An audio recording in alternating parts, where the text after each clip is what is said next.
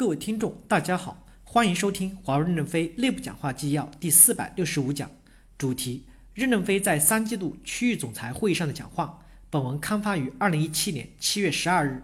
接上文第二部分，大能力中心与小作战单元相结合的组织改革：一、把中央集权，也就是资金的管理权、账务的管理权、审计权的监督体系直插到底，建立起边界，充分把经营权下放给作战队伍。在组织结构改革过程中，继续贯彻继续授权。当然，决议的落实还需要一个过程。我们会一块一块的梳理，逐步向前方更多的授权。这几天公司会通报几个典型胡乱作为的案例，让他们回到原项目中去承担起责任。我们不会因为有几个胡乱作为而停止授权。二零零三年，华为销售收入只有一百三十亿人民币，相当于今天广办的三分之一。为什么不能把广办变成一个小华为呢？全球变成一百多个小华为，这战斗力提升多少呀？我们已有了优良管理的后方平台，有规范作业的操作方法，这比我们以前外蒙古强多了。当年我们是连仗都看不懂的草莽英雄，冲上战场蒙一蒙，估一估就定了。后来变成内蒙古，现在你们变成优秀的职业经理人，估甚至是将领，坚持经营权继续下放不动摇，监管权上移，监管也要以多产粮食为中心，没有纯粹的监管。在改革过程中，各个口都要积极的支持，希望大家不要胡乱作为，越有权越要谨慎。二，未来在主观位置上的干部，三到五年内没有基层项目循环成功的实践经验，不得再担任主管，要减缓升职升级。现任主管缺少这方面经验的，应从战略预备、普遍一兵开始，走上战场补这一课。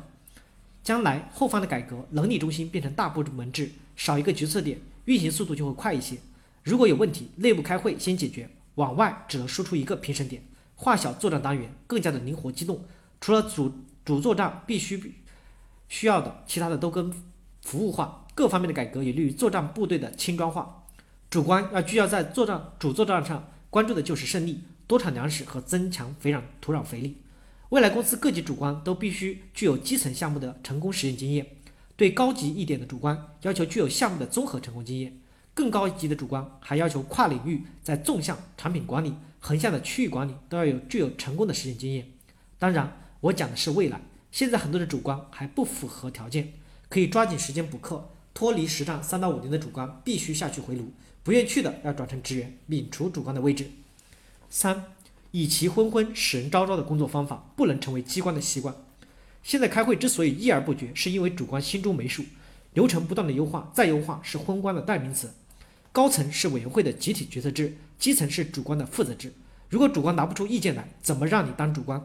历史上打胜仗的军队，主观脑袋中都有一盘棋，胜利就是主观，胜利的标志是多产粮食，主观要承担起责任。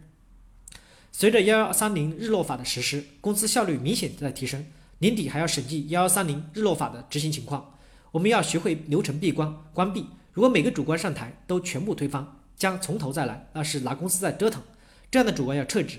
现在我们也提倡精神文明建设，精神文明要变物质文明。如果只有精神文明，不产粮食也要末位淘汰。变革要朝着多产粮食的方向前进，多产粮食才能加强对未来的投入，抓住机会窗。我们选择的主航道，只有在这个领域，我们才能聚焦能力，才有希望。有人说，未来三年是困难时期，那三年后不就一片春光明媚吗？在这个时期，我们不能以销售收入为导向，胡乱作乱合同，让我们陷入泥沼。